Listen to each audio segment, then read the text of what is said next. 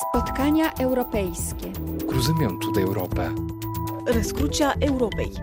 Stavrodromić się w Europie. Treffpunkt Europa. The Hub of Europe. Carrefour de l'Europe. Frédéric Lebel. Bonjour et bienvenue au Carrefour de l'Europe pour parler d'une nouvelle grande Europe qui va de l'Atlantique au Caucase, de l'Islande à l'Azerbaïdjan et qui entend peser de tout son poids face à la Russie de Vladimir Poutine. C'est à 20 km de la frontière ukrainienne, dans un petit État, la Moldavie, dont une région séparatiste est occupée par des troupes russes, que 45 dirigeants européens se sont réunis jeudi un nouveau format qui a pour nom CPE, Communauté politique européenne, unité réelle ou de façade, quel pouvoir peut avoir cette nouvelle CPE qui a donc conclu son deuxième sommet, alors que les tensions dans les Balkans, au Kosovo, mais aussi dans la République serbe de Bosnie n'ont jamais été aussi fortes, ce forum informel peut-il aider à contrer l'influence russe dans la région? Enfin, l'élargissement de l'Union européenne est dans tous les esprits, à quel rythme et pour qui C'est ce que nous allons voir avec nos deux invités. Marie Dumoulin, vous êtes directrice du programme Wider Europe du Conseil européen pour les relations internationales et Christian Lecan, vous êtes professeur à Sciences Po Paris. Bonjour à tous les deux. Bonjour. Bonjour. We must remember nous devons garder en mémoire que chaque doute que nous manifestons ici en Europe est une tranchée que la Russie essaiera d'occuper. Chaque doute amène plus d'insécurité. Lorsqu'il n'y a pas de garantie de sécurité, il n'y a que des garanties de guerre. Nous avons juste besoin de la paix. C'est pourquoi tous les pays européens qui ont une frontière avec la Russie et qui ne veulent pas que la Russie leur arrache une partie de leur territoire doivent être membres à part entière de l'Union européenne et de l'OTAN. Il n'y a que deux alternatives à cela, soit une guerre ouverte ou une occupation russe rampante. Le moment est venu et les doutes doivent disparaître. Des décisions positives pour l'Ukraine seront des décisions positives pour tout le monde. Le président ukrainien Volodymyr Zelensky, pour ouvrir cette émission, qui avait fait le déplacement pour euh, ce sommet près de la capitale moldave Chisinau. C'est bien évidemment le conflit en Ukraine qui oblige euh, l'Europe à revoir ses différents formats, Marie Dumoulin? Alors c'est effectivement euh, l'élément qui a permis une prise de conscience du fait qu'il y avait des enjeux géopolitiques communs à l'ensemble du continent et que l'Union européenne en tant que telle n'était pas forcément le format le plus adapté pour y répondre. Et d'où l'idée de cette communauté politique européenne qui réunit plus largement que l'Union européenne. Il y a des pays candidats ou qui aspirent à l'être, dans les Balkans occidentaux, l'Ukraine, la Moldavie. Il y a des pays qui ont été membres euh, et ne le sont plus, comme la Grande-Bretagne. Et puis, il y a des pays qui ne sont pas membres et n'ont pas l'intention de l'être, mais qui partagent quand même un espace géopolitique commun, la Suisse, l'Islande, la Norvège, qui ont aussi quelque chose à apporter à ces discussions qui concernent l'ensemble du continent européen. Un collectif donc assez disparate, on peut le dire. Christian Lecan, est-ce que c'est pas ça sa faiblesse? Non, à partir du moment où euh, son agenda consiste euh, à réfléchir aux grandes questions stratégiques euh, du continent, je pense que ça a du sens. Et ça a du sens aussi parce qu'il s'est passé ce qui s'est passé en, Ukraine. Il faut un lieu, si vous voulez, où on soit capable de mettre sur la table ce que signifie aujourd'hui l'insécurité de la Russie pour l'ensemble du continent. Euh, il faut pouvoir le faire de façon, euh, de façon informelle. Quand on dit insécurité, c'est avec euh, toutes les conséquences très concrètes, comme par exemple le cyber, etc. Et je crois que donc ça a aussi un sens symbolique. C'est ce que je voulais dire, c'est-à-dire que c'est une voix qui s'exprime quand même à l'échelle continentale euh, sur euh, ce que fait Vladimir Poutine, et donc c'est une voix que l'on peut opposer à Vladimir Poutine. Et si on parle des symboles, le fait euh, d'organiser ce deuxième sommet en Moldavie, pays menacé par la Russie s'il en est Bien sûr, bien sûr, ça n'était pas pour rien. Je crois que à l'issue de la réunion de Prague du mois d'octobre dernier, on a choisi Chisinau. Chisinau en raison, un, de la, de la menace qui pèse bien sûr de la part de la Russie, puisque c'est un pays aussi qui connaît une situation sécessionniste depuis les années 90 avec la Transnistrie, et puis aussi pour, marquer l'élection de cette présidente, qui est une présidente euh, très pro-européenne. Ça aussi, je pense que c'est un symbole important de soutien. Maya Sandou, euh, qui déclarait d'ailleurs lors de ce sommet que son pays était engagé de manière irréversible vers une adhésion à l'UE. Mais Marie Dumoulin, euh, la Moldavie est un pays qui est aussi toujours en but à des attaques incessantes de la Russie de déstabilisation. Alors la Moldavie est sans doute, après l'Ukraine, le pays qui est le plus affecté par cette guerre. Euh, et qu'il est de manière très directe parce qu'il euh, y a eu des, dizaines de milliers de réfugiés qui sont arrivés en Moldavie. C'est un tout petit pays avec une toute petite population, donc ça se, ça se sent et ça se voit. C'est aussi un pays qui a été affecté par le biais des approvisionnements énergétiques euh, et la Russie a utilisé ce levier pour faire pression sur la Moldavie. et c'est un pays qui a assez peu de capacité pour faire face euh, à ces menaces. Donc c'est un pays qui a bénéficié depuis février 2022 d'un appui très fort euh, des pays de l'Union européenne et notamment de la France. La volonté de, de s'inscrire euh, dans le continent européen qui a été marqué par ce sommet euh, qui s'est tenu le, 1er juin euh, à Chisinau, est aussi une manière pour la Moldavie de renouer avec une histoire européenne euh, et de se sortir de, l'espace post-soviétique. donc c'est à la fois se consolider et bénéficier de l'appui des autres Européens, mais c'est aussi une démarche identitaire et qui a des racines très profondes. Hum. Euh, est-ce qu'on peut imaginer que euh, l'idée de cette CPE, c'est bien sûr d'isoler la Russie et la Biélorussie, les seuls non invités Est-ce qu'on peut imaginer que Vladimir Poutine va être impressionné?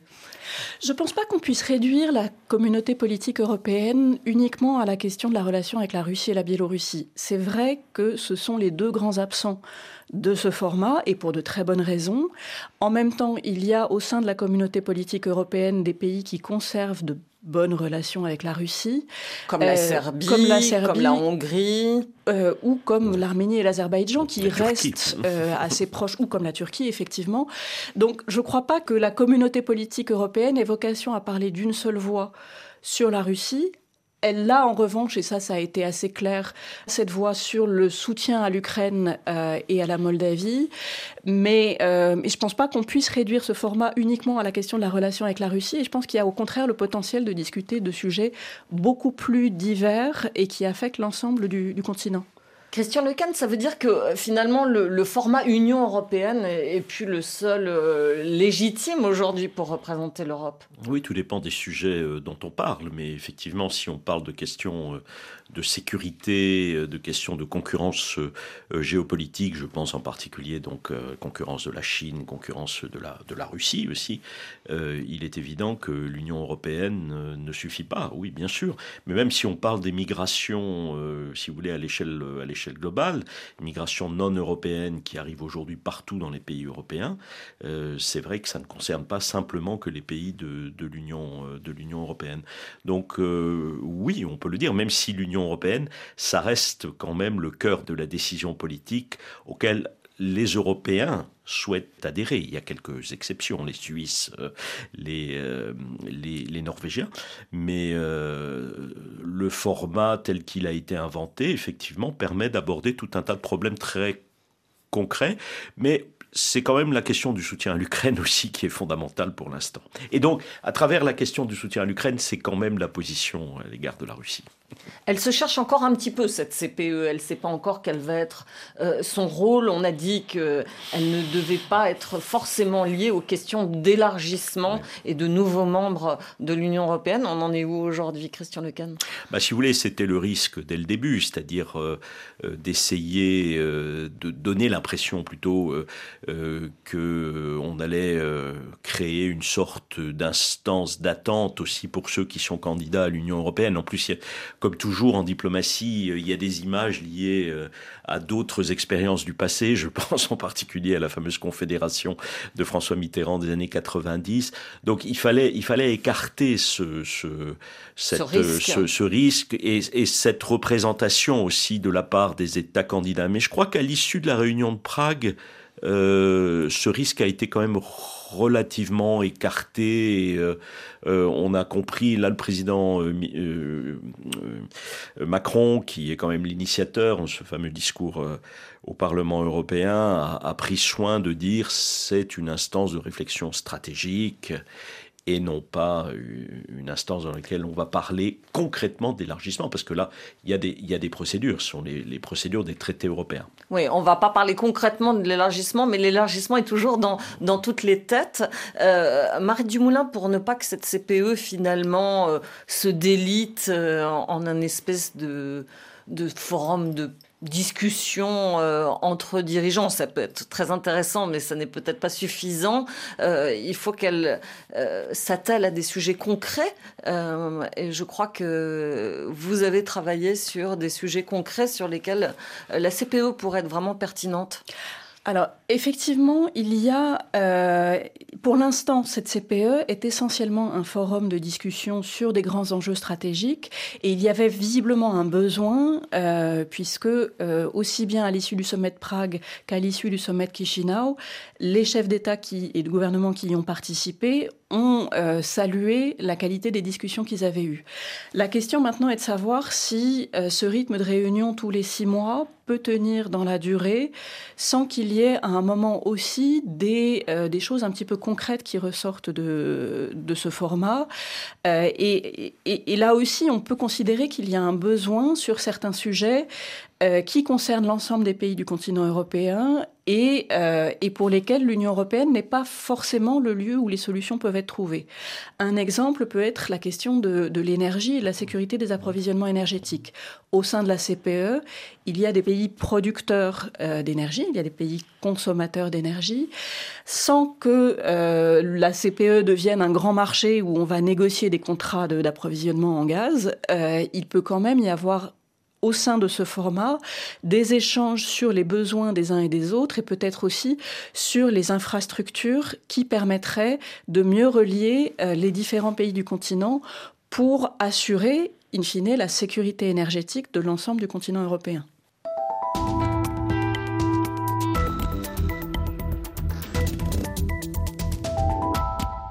Alors ce sommet intervient à un moment de tension euh, très élevé dans les Balkans, dans le nord du Kosovo, où la population est à majorité serbe. Des affrontements ont opposé à nouveau cette semaine des manifestants serbes aux forces de maintien de la paix de l'OTAN. Il y a eu plusieurs blessés.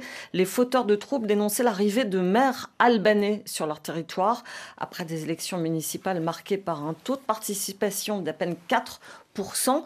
Euh, on l'a vu lors de ce sommet de la CPE à Chisinau, euh, ce sommet a permis en tout cas un premier dialogue entre le président serbe et la présidente kosovare, Marie Dumoulin. C'est aussi l'un des intérêts de ce format, c'est que en marge de la grande réunion de tous les dirigeants européens, il peut y avoir des réunions plus restreintes pour traiter des problèmes de sécurité du moment. Et donc on l'a vu effectivement entre les présidents serbes et kosovars, on l'a vu également, et c'était très attendu, entre les présidents arméniens et azerbaïdjanais, avec Charles Michel, euh, Emmanuel Macron et Olaf Scholz, euh, où il y a eu une reprise euh, d'un dialogue en vue d'un règlement du conflit entre l'Arménie et l'Azerbaïdjan. Les pays des Balkans occidentaux, comme on les appelle, Christian Lecan, c'était peut-être les plus réticents à voir émerger cette CPE ben, c'est-à-dire c'est ceux qui avaient peur que euh, la CPE puisse se transformer en, en, salle d'attente de, de, l'élargissement. Il faut comprendre euh, que certains d'entre eux sont candidats depuis 20 ans maintenant. la Macédoine du Nord, notamment. La Macédoine du Nord, euh, effectivement. Et le processus d'élargissement était quand même très très gelé jusqu'à l'intervention russe en, Ukraine. Dans le fond, l'intervention russe en Ukraine a relancé l'agenda de l'élargissement. Mais euh, bien sûr, la peur euh, des Albanais, euh, des Monténégrins, des Macédoniens, c'est que l'on fasse passer l'Europe orientale avant les Balkans occidentaux maintenant. Et en gros, le message, c'est n'oubliez pas que nous avons, nous, quand même, une priorité historique, voilà, puisque nous sommes ceux qui attendons depuis le plus longtemps. Oui, et puis un, un changement aussi de, la France, qui était sans doute le pays européen le plus réticent euh, à l'élargissement et à l'élargissement des Balkans. Marie Dumoulin? Alors la France n'est pas le seul pays qui a pu être réticent sur l'élargissement. Il y en a d'autres qu'on entend moins, mais les Pays-Bas euh, ne sont pas de, de grands soutiens de l'élargissement. Il y a eu, il est vrai, une ambiguïté lorsque Emmanuel Macron a le premier proposé ce format de communauté politique européenne. Beaucoup ont pensé que ça pouvait être une voie de garage pour euh, faire patienter indéfiniment ces pays. L'ambiguïté, elle est en réalité aussi du côté des pays candidats, euh, puisque ces pays, et la Moldavie, la première qui, pour cette raison, s'est proposé d'accueillir euh, ce sommet, y voit aussi maintenant que ce format existe, le lieu pour progresser dans leur rapprochement avec l'Union européenne. Tout à fait. Et on, voit bien que Maya Sandu a réaffirmé. Euh, Tout à fait. On l'a euh, vu lors du sommet de Chisinau que la principale communication de ces pays autour du sommet de la CPE euh, portait sur leur rapprochement avec l'Union européenne. Alors que depuis le sommet de Prague, les pays de l'Union européenne font tout ce qu'ils peuvent pour dire ça n'a rien à voir, l'élargissement est un autre sujet et la CPE n'est pas un format de discussion entre l'Union européenne et les autres. Oui, il y a forcément une petite confusion des genres. Sur, la, sur, la, question de la France, euh, non, vous avez raison quand même. Il y avait un message français qui n'était pas assez explicite, un message politique qui n'était pas assez explicite. Et ça, c'est une vieille histoire, si vous voulez. Ça, ça, ça remonte à, à, la, fin de la guerre froide. C'est toujours euh, cette peur que euh, tout élargissement de l'Union européenne va mener à une dilution euh, des institutions existantes. C'est un peu un réflexe, si vous voulez, d'État fondateur, hein, qui est attaché à, l'identité. Euh, à l'approfondissement. exactement, exactement. Et là, il y a eu, je dois dire, euh, peut-être plus que les déclarations à la CPE, le discours de Bratislava, donc qui a eu lieu il y a, il y a deux jours de la part du président français, qui clarifie la situation. Je trouve que pour la première fois, euh, M. Macron est extrêmement clair sur le fait que l'élargissement est une priorité politique de la France. Voilà. Et, je, crois que ce message aux Balkans occidentaux et à, l'Europe orientale est très important. Oui, parce qu'on a donné une perspective européenne aux pays des Balkans euh, il y a 20 ans au sommet de Thessalonique.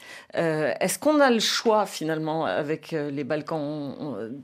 Il faut faire vite on ne peut pas les laisser bah, sur le bord du chemin. On est face à une, à une contradiction, c'est-à-dire que d'un côté, et, ça, ça apparaît très bien dans le discours du, du président de la République à Bratislava, d'un côté, on voit bien que sur le plan géopolitique, on est dans une telle concurrence avec les Russes, vous avez cité euh, la Serbie, avec la Chine, euh, qui est très présente via les routes de la soie, etc., et mais aussi avec la Turquie très présente au Kosovo, en Albanie, euh, qu'il faut que l'Union européenne évite des frustrations qui justement vont mener d'autres euh, à, avoir euh, l'influence, mais en même temps, on peut pas faire entrer des pays euh, qui euh, voilà, sont très loin de l'application des règles d'état de droit. Euh, et dans les Balkans occidentaux, il y a des progrès, bien entendu. Lorsque Edi Rama réussit à faire passer en Albanie une loi sur la question de l'indépendance des juges, c'est un pas en avant. Mais en même temps, nous savons très bien qu'il y a énormément, énormément de travail encore à faire, que la corruption est endémique. Euh, donc euh, c'est un point aussi euh, dont il faut tenir compte. Je vous propose d'aller en Bosnie, un pays qui a obtenu le statut de candidat à l'UE quelques mois après l'Ukraine et la Moldavie. La Bosnie, un pays divisé en deux entités, la Fédération croato-musulmane et la Republika Srpska, dirigée depuis 20 ans par Milorad Dodik, un chef sécessionniste de plus en plus pro-russe qui n'hésite pas à revendiquer sa proximité avec Vladimir Poutine. Une dérive qui inquiète, c'est le reportage de notre correspondant euh, Louis Seyé à Banja Luka, la capitale de l'entité serbe. Responsables d'ONG, journalistes ou militants des droits humains, ils sont de plus en plus pris pour cible par les dirigeants de l'entité serbe de Bosnie-Herzégovine et par leurs sympathisants. Journaliste Vajna Stokic a été plusieurs fois menacé de mort pour ses engagements. Ces derniers temps, l'atmosphère en République serbe de Bosnie est devenue très dangereuse et inflammable. Les plus hauts responsables, comme le président de la République Srpska, Milorad Dodik, s'en prennent nommément aux gens et les désignent ainsi comme des éléments indésirables. Une enquête récente menée ici, en République Srpska, a montré que plus de 70% des gens pensent qu'il est normal de frapper des journalistes. Des coups, la journaliste en a reçu il y a deux mois quand un groupe de hooligans s'en est pris aux militants LGBT qui préparaient la tenue d'une conférence. Présente au moment de l'attaque, la police a refusé d'intervenir. Quelques jours avant, Milorad Dodik, mais aussi le jeune maire de Banja Luka, s'était opposé à l'événement, présenté comme une atteinte aux valeurs familiales. Selon Ivana Korajic, directrice de Transparency International en Bosnie-Herzégovine, ces discours de stigmatisation sont devenus la norme ces dernières années. Tous les acteurs de la société civile sont présentés comme des agents étrangers et des espions qui s'en prennent au système et aux valeurs traditionnelles. Et le résultat de toute cette machine de propagande s'est soldé par cette attaque directe des militants LGBT par un groupe de hooligans. Une agression physique qui a très probablement été instruite par les autorités elles-mêmes.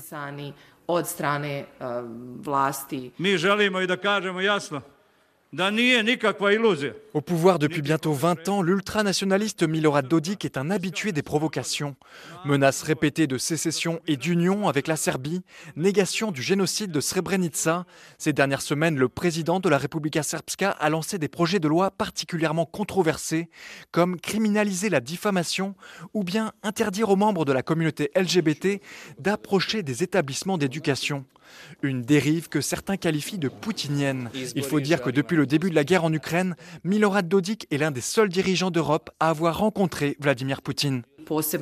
Si l'on tient compte des liens de plus en plus étroits entre Milorad Dodik et Orban et Poutine, il est clair qu'il s'inspire de leur modèle pour élaborer ici un type de régime dictatorial qui lui permet de régner indéfiniment et de garder le pouvoir le plus longtemps possible. C'est le seul but de tout cela. Les 7500 ONG actives en Republika Srpska s'inquiètent surtout du projet de loi visant à qualifier d'agents de l'étranger les organisations recevant des financements d'autres pays. En Bosnie-Herzégovine, la quasi-totalité du secteur associatif dépend du soutien des partenaires étrangers et leurs projets sont souvent les seuls qui ont permis au pays de dépasser les divisions et d'avancer après la terrible guerre des années 90. Radko Pilipovic est l'expert légal du Centre pour l'environnement, l'une des plus anciennes ONG ici en RS. Malheureusement, cette loi ne peut que susciter la méfiance et ternir un peu plus l'image des ONG et de la société civile. Elle risque de nous ramener à la même situation qu'au début des années 2000. Comme c'était le cas avec la précédente génération, il va falloir réexpliquer à quoi servent les ONG et que ces organisations existent parce qu'elles sont bénéfiques pour la société et qu'elles permettent des choses que les autorités n'arrivent pas à faire. Alors que l'ARS est endettée et que l'inflation atteint des sommets, certains experts estiment que la dérivée actuelle vise surtout à cacher les difficultés économiques et faire taire les oppositions grandissantes. Mais alors que la guerre a fait son retour en Europe, la journaliste Vajna Stokic s'inquiète du jeu dangereux mené par le dirigeant bosno-serbe. C'est justement ce sentiment de peur chez les citoyens qui convient à Milorad Dodik car il peut jouer avec eux comme s'ils étaient des marionnettes. Mais je crains qu'en cas de conflit, ces mêmes personnes puissent être manipulées et qu'elles puissent aller jusqu'à se faire tuer en pensant qu'elles luttent pour une grande cause et qu'elles défendent leur pays et leurs concitoyens, alors qu'en fait, elles ne se battront que pour les intérêts d'un seul homme.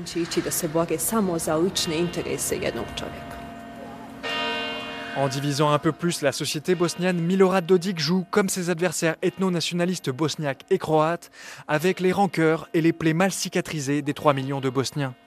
Terminée il y a 27 ans, la guerre de Bosnie-Herzégovine a fait plus de 100 000 morts et 2 millions de déplacés.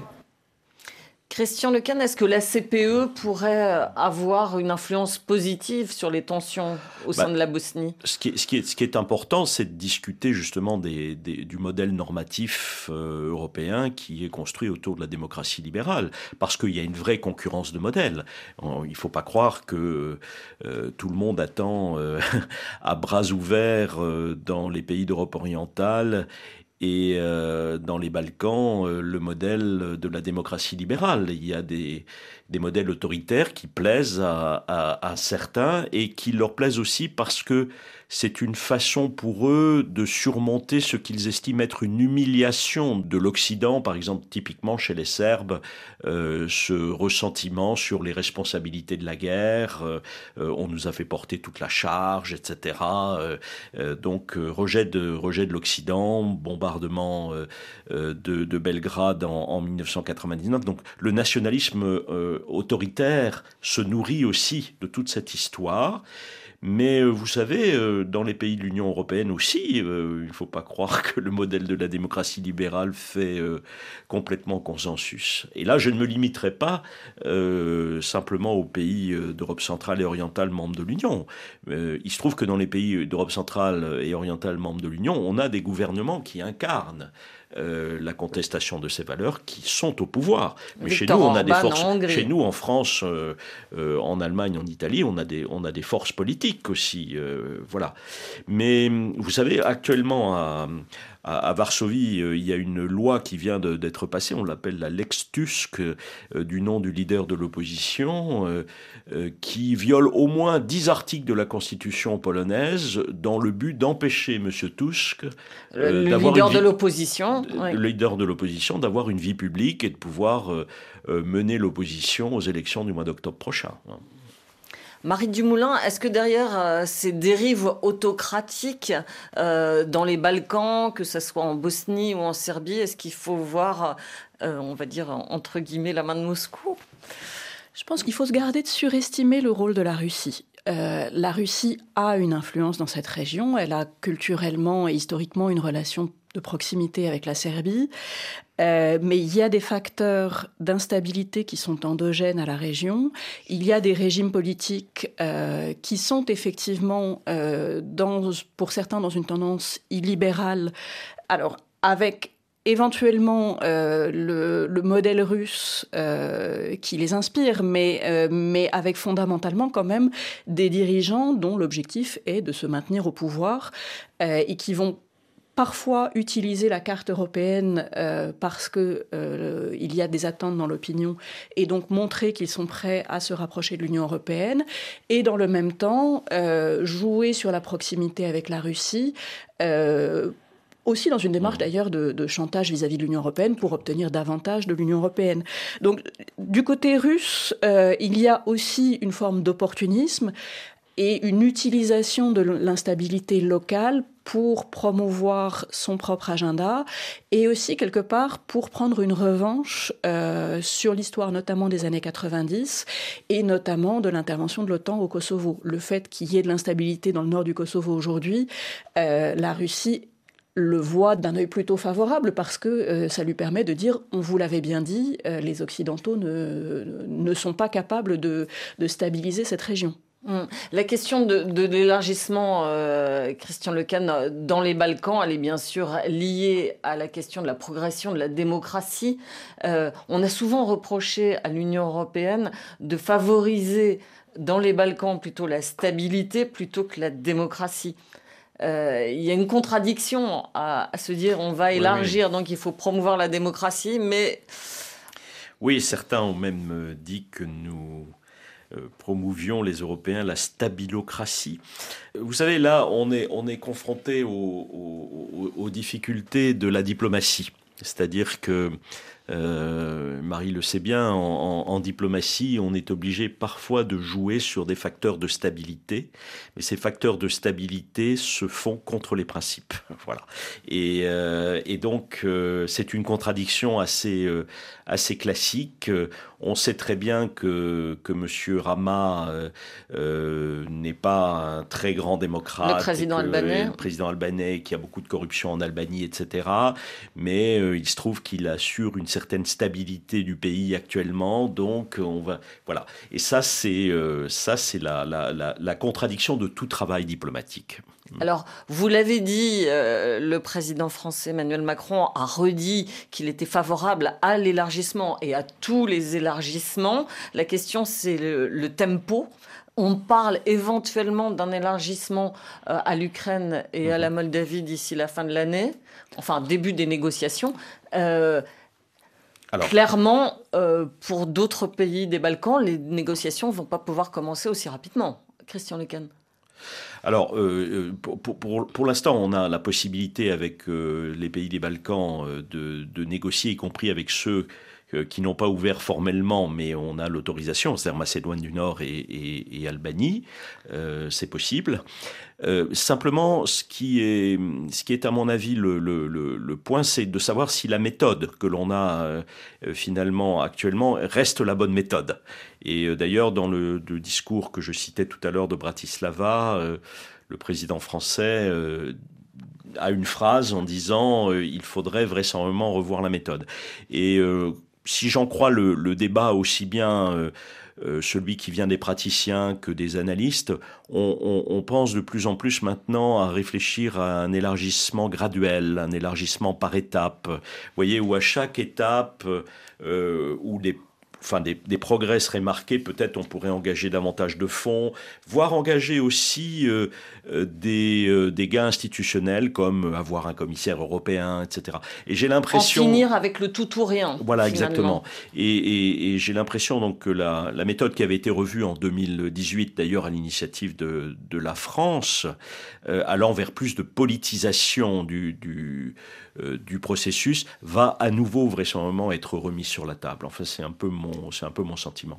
Euh, Marc Dumoulin, je sais que l'Ukraine aimerait entamer les discussions sur l'élargissement dès la fin de l'année, après ce fameux rapport euh, sur les réformes qui ont été demandées. Elles sont nombreuses, les réformes, et elles concernent particulièrement la question de la corruption. Alors, pour la Moldavie comme pour l'Ukraine, lorsque le statut de candidat leur a été accordé il y a un peu plus d'un an, euh, les Européens avaient formulé un certain nombre d'attentes et de points d'attention euh, qui ne sont pas formellement des conditions pour l'ouverture des négociations d'adhésion, mais dont la réalisation sera évaluée effectivement d'ici la fin de l'année et les deux pays espèrent que sur la base de cette évaluation, des négociations d'adhésion pourront être ouvertes. Pour l'Ukraine, il y avait sept recommandations. Euh, certaines qui concernaient la loi sur les médias ou les lois sur les minorités nationales, et d'autres, et c'est effectivement le plus grand nombre, qui concernaient la lutte contre la corruption, la lutte contre le blanchiment, la réforme de la justice, la réforme de la Cour constitutionnelle, et c'est sur ces points spécifiques qu'il y aura sans doute le plus d'attention, avec des sujets sur lesquels l'Ukraine a bien progressé en matière de lutte contre la corruption, notamment. Malgré la guerre, il y a eu d'importants progrès euh, qui ont été réalisés. Euh, sur d'autres sujets comme euh, la réforme de la Cour constitutionnelle, on est un peu dans une situation de blocage. Mais il est clair que, aussi bien pour l'Ukraine que pour la Moldavie, il y a là en ce moment un effort considérable qui est fait pour progresser le plus rapidement possible sur les sujets qui avaient été soulevés il y a un an, de manière à être en position à la fin de l'année de dire aux Européens nous avons fait notre travail, nous attendons maintenant que vous teniez vos promesses et engager les discussions. Tout à fait.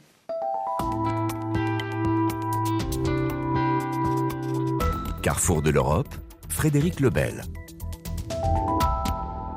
Carrefour de l'Europe sur ce nouveau forum de discussion européen, la CPE, qui a tenu son deuxième sommet en Moldavie avec euh, nos deux invités, Marie Dumoulin, directrice du programme Wider Europe du Conseil européen pour les relations internationales et Christian Lequen, professeur à Sciences Po Paris.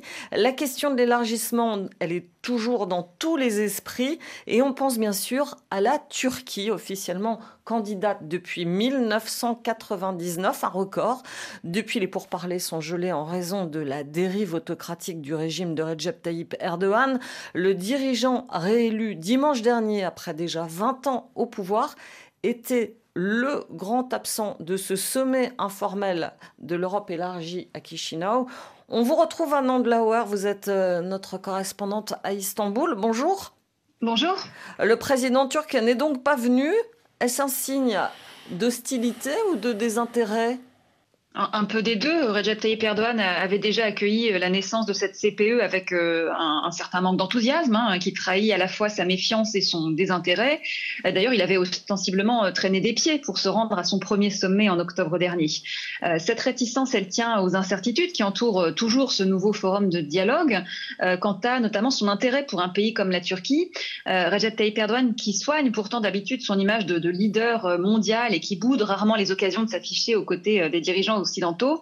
Par ailleurs, semble hésitant à l'idée de rejoindre ce club euh, anti-Poutine, ainsi que certains voient la CPE. À l'inverse, au cours des, cinq prochaines années, Tayyip Erdogan a la ferme intention de, continuer à développer ses relations avec la Russie, dont il se targue d'être le principal interlocuteur hein, depuis le, début de la guerre en Ukraine, mais dont il est aussi de plus en plus dépendant économiquement et énergétiquement, entre autres. Et en ce qui concerne euh, l'élargissement et l'entrée dans l'Union européenne, euh, peut-on envisager des progrès? Alors non, ça paraît évidemment excessivement difficile avec Recep Tayyip Erdogan à la tête du pays pour cinq années encore. Il est plus probable que ce soit le, statu quo qui l'emporte, euh, tout simplement parce que les deux parties y, ont intérêt.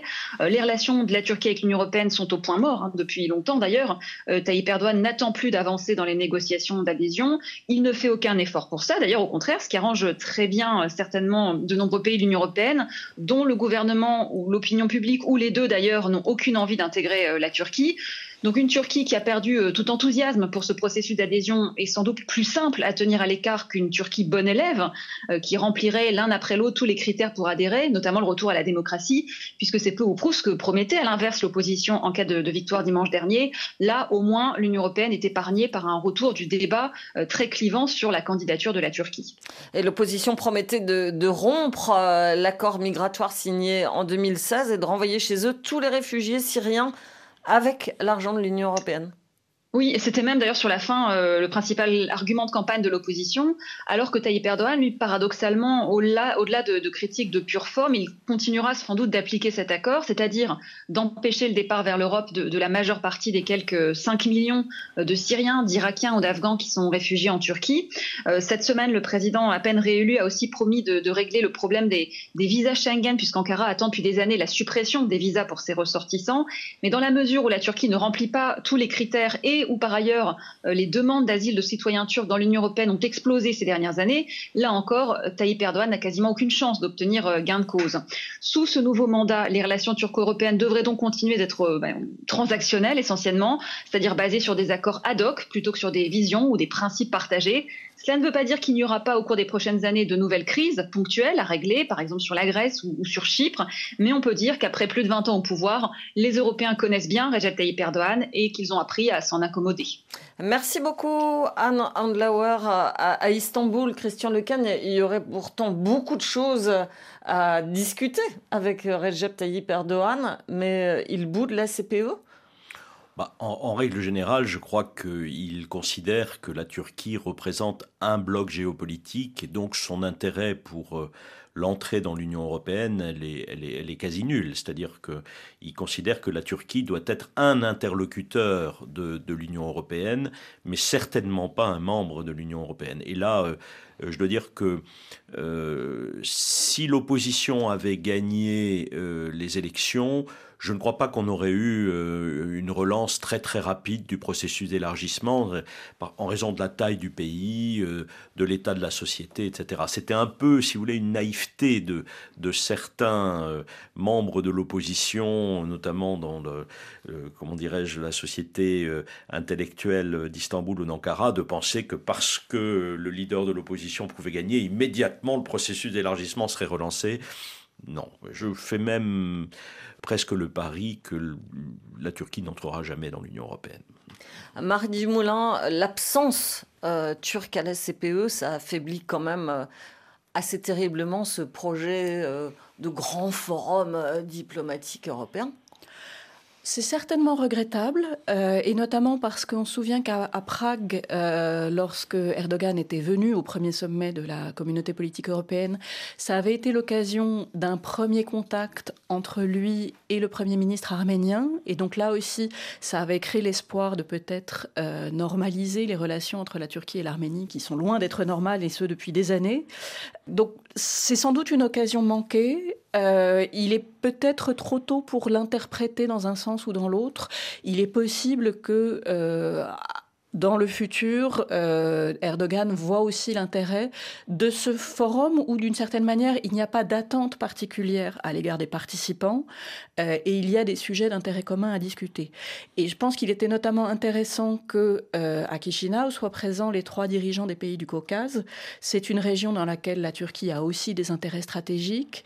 il y a une alliance très forte avec l'Azerbaïdjan. Le fait qu'Aliyev soit allé à Chisinau alors qu'Erdogan n'y était pas signifie qu'il y a quand même même une, euh, certaines attentes à l'égard de ce format dans cette région qui est, pas, enfin, qui est quand même aux marges de, l'Europe. Oui, à, partir du moment où ça ne prive pas la Turquie de sa souveraineté. Euh, c'est ça le point important. Et je crois que c'est la, la grande différence entre participer à la communauté politique européenne et devenir membre de l'Union européenne. Tout à fait. Et ça, c'est euh, sans doute un élément que la Turquie partage avec la Grande-Bretagne, par exemple, ou avec un certain nombre d'autres qui sont extérieurs à l'Union européenne, mais voient l'intérêt de ce, de ce format. On peut imaginer la Turquie revenir pour euh, le troisième sommet de la CPE qui se tiendra à Grenade. Peut-on dire qu'elle a loupé le coche de Chisinau simplement parce que les élections viennent de se tenir? Elle n'a pas quitté la, communauté politique européenne. Il se trouve que le président turc n'a pas assisté, ce qui n'est pas, ce qui n'est pas la même chose. Oui, il est, il est possible, en, fonction de l'intérêt du moment, vous savez, euh, euh, ça, ça va dépendre de l'agenda. Euh, je crois qu'il ne faut pas exclure que, Erdogan décide d'y aller une, une, fois prochaine, oui, bien sûr. On l'a dit, même si la CPE n'a pas vocation à parler de l'élargissement, forcément, la question est dans toutes les têtes des dirigeants et principalement de ceux qui sont concernés. Euh, les limites de cette Europe qui pourrait passer de 27 à 35, euh, elles sont peut-être en premier lieu budgétaires. On dit qu'un pays comme l'Ukraine pourrait absorber 40% euh, du budget communautaire, Christian Lequen. Oui, alors cette question budgétaire est une question importante, bien entendu, d'autant plus que, comme vous le savez, les budgets ne sont pas euh, enfin, extensibles euh, à l'infini. Donc, euh, à partir du moment où l'Ukraine utilise beaucoup d'argent communautaire, ça veut dire que c'est au détriment d'autres pays. Et, là, ça pourrait faire réfléchir d'ailleurs certains pays d'Europe centrale qui sont pas très loin de l'Ukraine, et, y compris euh, aujourd'hui, qui sont des grands soutiens de, de, de, l'Ukraine sur, le plan, sur le plan politique. Et puis, il y a la question institutionnelle, c'est la question... Euh, euh, du vote au Conseil des ministres de l'Union européenne, où la règle de l'unanimité euh, n'a pas, n'a pas complètement disparu, notamment pour toutes les questions de politique étrangère et de sécurité, mais pas, pas seulement, aussi pour les questions d'harmonisation fiscale, euh, par exemple. Euh, par exemple, les sanctions qui sont prises aujourd'hui à l'égard de la Russie, les, les, différents paquets, sont votés à, l'unanimité. Donc on aurait très bien pu imaginer que M. Orban mette son veto, ce qui n'a pas fait, ce qu'il n'a pas fait formellement. Mais ça n'empêche pas de vilipender les sanctions, de les contourner, euh, voilà. Mais euh, en même temps, euh, le risque est là. Donc, je pense que cette question de l'évolution du vote à la majorité qualifiée au Conseil des ministres est aussi, est aussi liée complètement à l'élargissement. Et à la fois, personne n'a envie en ce moment d'une réforme institutionnelle. Bah, c'est-à-dire qu'une réforme institutionnelle impliquant une, euh, modification des traités, ça implique euh, d'être euh, ratifié ensuite. Enfin, il y a, plusieurs, possibilités, parce que les, traités prévoient aussi ce qu'on appelle une petite réforme qui n'implique pas de ratification. Mais si on, réunit véritablement une conférence intergouvernementale à ce moment-là, il faut qu'il y ait une ratification par l'ensemble des États membres. Et c'est vrai que dans de nombreux pays, y compris la France, ça serait difficile d'éviter le référendum. et ce n'est pas pour demain. Euh, on va revenir sur cette CPE. Finalement, Marie Dumoulin, qu'est-ce qu'il va falloir euh, retenir euh, de, de, ce forum? Est-ce que c'est seulement la photo de fin de sommet? Alors la photo de fin de sommet est importante et les images qui ont circulé où on voit des dirigeants visiblement heureux d'être ensemble, ça a du sens. et ça a du sens a fortiori, comme on le disait au début de l'émission, euh, à 20 km de la frontière ukrainienne et dans un pays qui est directement affecté par la guerre. Je pense qu'il faut, il faut, on peut pas s'arrêter là. Euh, il y a d'autres sujets qui ont été discutés. Euh, il y a eu des réunions qui se sont tenues en marge, et je parlais tout à l'heure de la réunion avec les présidents arméniens et azerbaïdjanais. Tout ça sont des éléments importants d'élaboration d'une nouvelle perception commune de cet espace stratégique qu'est l'Europe. On n'en est qu'à la deuxième réunion de ce format.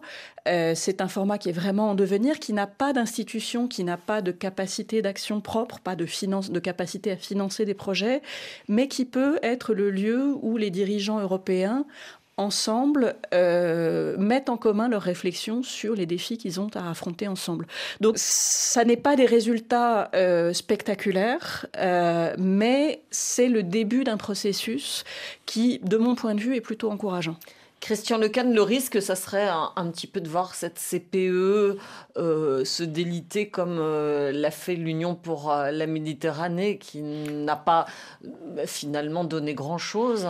Oui, le, le, risque, c'est un épuisement de l'agenda, c'est-à-dire qu'à partir du moment où on aura mis sur la table toutes les, questions importantes comme la dépendance énergétique, le cybersécurité, etc., on se dise, bah, il n'y a plus, a plus grand-chose ah bah, Si on a déjà résolu tout ça, c'est pas ah, mal. Oui, enfin, euh, résolu, je ne sais pas, parce que l'objectif de ces forums, c'est déjà de discuter, et c'est de, justement d'essayer de voir comment on peut arriver à des constats communs pour ensuite aller vers des solutions, mais en même temps, il n'y a aucune capacité de mise en œuvre. C'est le principe de, tous ces sommets, c'est-à-dire qu'il n'y a pas d'instruments ensuite qui permettent euh, une mise en œuvre. Et ça, c'est une grande différence avec l'Union européenne. L'Union européenne, il y a des instruments ensuite, des politiques européennes. Et puis ce qu'on peut espérer, c'est que cette guerre en Ukraine aura une fin et que lorsque la guerre sera terminée, il y aura peut-être beaucoup moins de besoins. Euh, mais il y aura de mettre en œuvre cette CPE. il y a d'autres sujets. Il y aura d'autres sujets. Le, mm. par définition, les enjeux stratégiques euh, qui concernent le continent européen, ils sont évolutifs. On peut tout à fait imaginer que euh, les dirigeants euh, réunis dans ce format, un jour, discutent des relations avec la Chine, euh, discutent aussi des relations avec la Turquie, puisqu'on en parlait tout à l'heure. Il n'y a pas de... C'est beaucoup moins contraint finalement qu'un format comme l'Union pour la Méditerranée, qui a tout de suite été très institutionnalisé, doté de, moyens et, avec des ambitions de conduire des projets. Là, il y a une flexibilité qui peut aussi être un élément de pérennité parce que ça permet d'évoluer en fonction de ce qui se passe dans le monde. Oui. Il ne faut, faut quand même pas oublier que euh, dans ce monde en, recomposition, enfin c'est presque un truisme de le dire, euh, l'Europe doit penser sa stratégie. Euh, et, nous n'avons pas été habitués à, avoir une vraie culture stratégique. Tout simplement parce que nous avions délégué notre stratégie à d'autres. Pour le camp occidental, c'était les Américains. Pour le camp, euh, disons, pro-russe, euh, socialiste, euh, voilà, c'était l'Union soviétique. Et puis ensuite, il y avait l'Union européenne qui était un projet un peu, comment dirais-je, de, de, refus, de, la stratégie, de refus de la puissance. Donc on est, on est aujourd'hui à un moment où les Européens sont obligés de, réfléchir à leur culture stratégique et à ce que ça veut dire leur positionnement dans le monde. Et c'est là où la CPE a un intérêt une Europe géostratégique dans l'UE ou dans la CPE. Carrefour de l'Europe sur une plus grande Europe face à la Russie.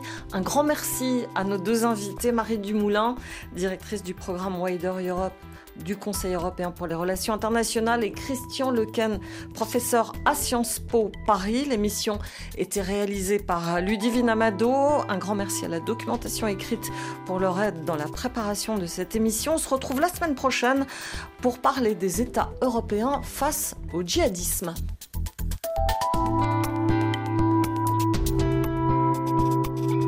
Retrouvez-nous sur les réseaux sociaux, Facebook et Twitter et écrivez-nous à carrefour.europe.rfi.fr.